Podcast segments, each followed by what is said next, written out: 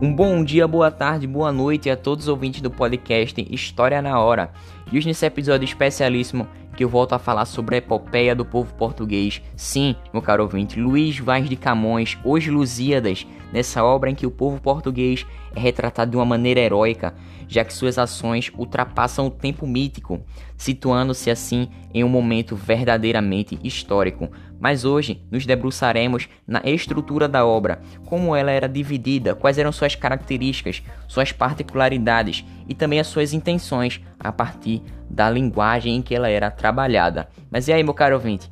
Preparado para viajar mais uma vez no tempo, indo agora para a Idade Moderna, sim, o século XVI, em que a mudança da mentalidade do povo que está saindo da Idade Média para a Idade Moderna, em um contexto de grandes navegações. Bom, vamos nessa, meu caro ouvinte. Bem, esse texto, essa obra de Luiz Vaz de Camões, ela é dividida em três partes: introdução, narrativa e epílogo. Porém, no podcast de hoje, nos situaremos justamente na introdução, já que ela tem subdivisões chamadas de proposição, invocação e dedicatória. Bom, a proposição, ela é justamente trata-se do assunto do poema, ou seja, a viagem de Vasco, de Vasco da Gama à Índia e os seus feitos heróicos com relação aos portugueses. Assim, a gente pode ler as três primeiras estrofes do canto 1, que vai falar justamente quais eram as intenções dessas viagens e como elas foram caracterizadas, isso a partir da linguagem, já que a linguagem ela traz essa justamente esses desejos dos portugueses, essas suas ambições com relação à humanidade, ou seja, conquistar possessões ultramarinas. Então vamos para a leitura da estrofe 1. Ela fala exatamente assim: As armas e os barões assinalados que da ocidental praia lusitana por mares nunca antes navegados. Passaram ainda além da Tropobana e em perigos e guerras esforçados, mais do que prometia a força humana. Entre gente remota edificaram novo reino que tanto sublimaram.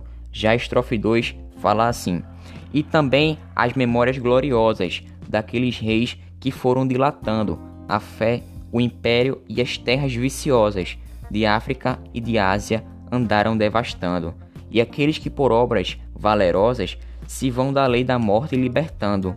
Cantando, espalharei por toda parte, se a tanto me ajudar o engenho e a arte. Já a estrofe 3 fala assim: Veja, cessem do sábio grego e do troiano as navegações grandes que fizeram, cale-se de Alexandro e de Trajano, a fama das vitórias que tiveram que eu canto o peito ilustre lusitano, a quem Neptuno e Marte obedeceram. Cesse tudo o que a musa antiga canta, que outro valor mais alto se alevanta.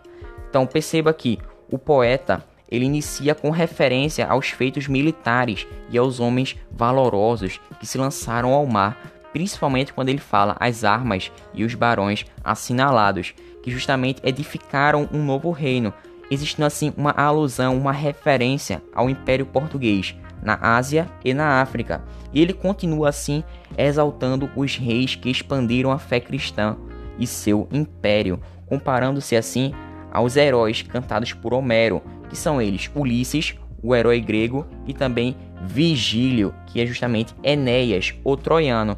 E perceba a expansão marítima ela não somente se limitou a uma expansão territorial, a crescer o território daquele império, mas também a disseminar o cristianismo às novas terras e principalmente ao novo mundo, que é justamente a América, que veremos mais detalhadamente no quinhentismo, que serão os podcasts posteriores.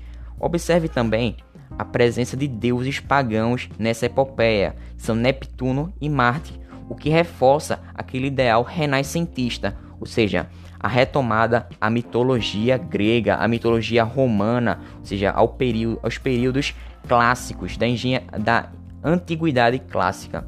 Bom, nessa narrativa, o poeta ele vai contar com auxílio de algumas metáforas, que é justamente o engenho e a arte, que se referem respectivamente à inspiração e à técnica. Ou seja, essa metáfora ela ressalta a capacidade criadora e a técnica empregada na realização de algo extraordinário que foi concebido e produzido pelo homem. Então, note, veja como o antropocentrismo está presente nessa, nessa idade, na idade moderna, já que na Idade Média existia o que? O teocentrismo, ou seja, Deus no centro de todas as coisas. Mas aqui, note a presença da valorização das ações humanas. E que, segundo o poeta, os feitos dos portugueses eles têm mais valor do que esses heróis passados, por se tratar de um fato real que de fato aconteceu.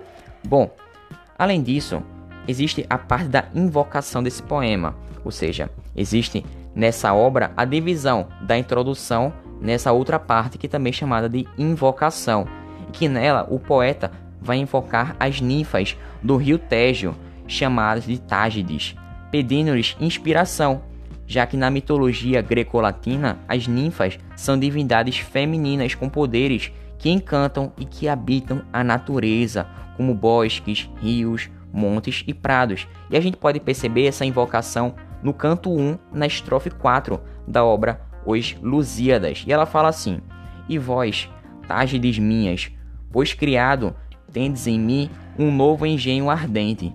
Se sempre em verso humilde, celebrado, foi de mim vosso rio alegremente. Dai-me agora um som alto e sublimado, um estilo grandíloco e corrente, porque de vossas águas, Febo, ordene, que não tenham inveja as de Hipocrene. Observe que, ao dirigir-se a Tágides, o poeta ele pede que ajudem a cantar os feitos portugueses em um estilo elevado, ou seja, com excelência. Ele está exaltando os feitos do povo português, já que no início do podcast, na abertura, eu ressaltei que esse povo ele está sendo retratado de uma maneira heróica, garantindo assim o caráter épico dos eventos. Ou seja, existe a mescla de deuses cristãos, pagãos, homens que enfrentam e superam obstáculos e seres sobrenaturais. Além de toda essa história, de todo esse período, de todo esse contexto, existe também o autor, o poeta, ele está pedindo que as águas eles sejam inspiradoras para que Febo, o deus das artes, ordene que não haja inveja às águas da fonte Hipocrene, que influenciaram os antigos poetas. Ou seja, por quê? Porque existe essa relação como eu falei, existe uma volta aos ideais da antiguidade clássica, da mitologia, ou seja, segundo essa mesma mitologia, tornava-se poeta quem bebesse dessas águas, ou seja, veja a presença de seres mitológicos, de narrativas do mito. Bom, além disso, nessa introdução existe a dedicatória, em que nela o poeta vai dedicar a obra a Dom Sebastião, que foi rei de Portugal e a gente pode perceber essa direta relação no canto 1, ou seja, na estrofe 10 desse mesmo período. Então vamos falar. Vereis amor da pátria, não movido de prêmio vil, mais alto e quase eterno, que não é prêmio vil ser conhecido por um pregão do ninho meu paterno. Ouvi, vereis o nome engrandecido daqueles de quem sois Senhor superno, e julgareis qual é mais excelente, se ser do mundo rei, se ser de tal gente. Bem, Camões, nesse período, ele está deixando claro que ele não espera uma recompensa material, ou seja, um prêmio vil, um prêmio sem importância, por narrar esses feitos do povo português. Ele deseja, na verdade, ser reconhecido como um grande cantor de sua terra, por divulgar o que, os, o que o povo português estava fazendo, as grandes conquistas feitas por esse povo.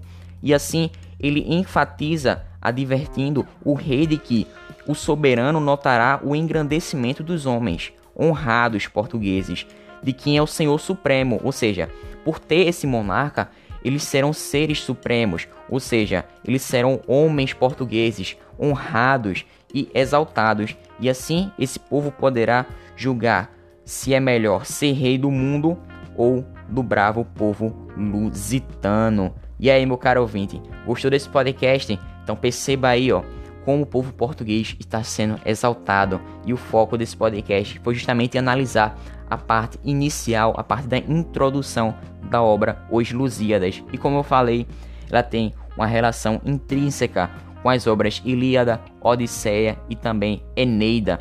E que a gente pode ressaltar também um contexto de Renascimento, grandes navegações, Idade Moderna e mudança da mentalidade. e que essa mentalidade continua evoluindo ao longo das idades da história. Mas é aí, meu caro ouvinte, espero que você tenha gostado desse podcast. Eu fico por aqui, até uma próxima. Muito obrigado, valeu, falou!